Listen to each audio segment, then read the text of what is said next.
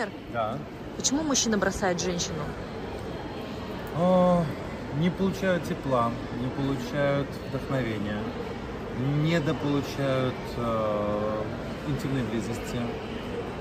Ну и иногда бывают особые экземпляры мужиков, которые уходят по глупости, просто потому что у него такое настроение или потому что не оценил семейные ценности. Но чаще всего это нехватка тепла и внимания. Любой мужчина внутри себя это большой ребенок.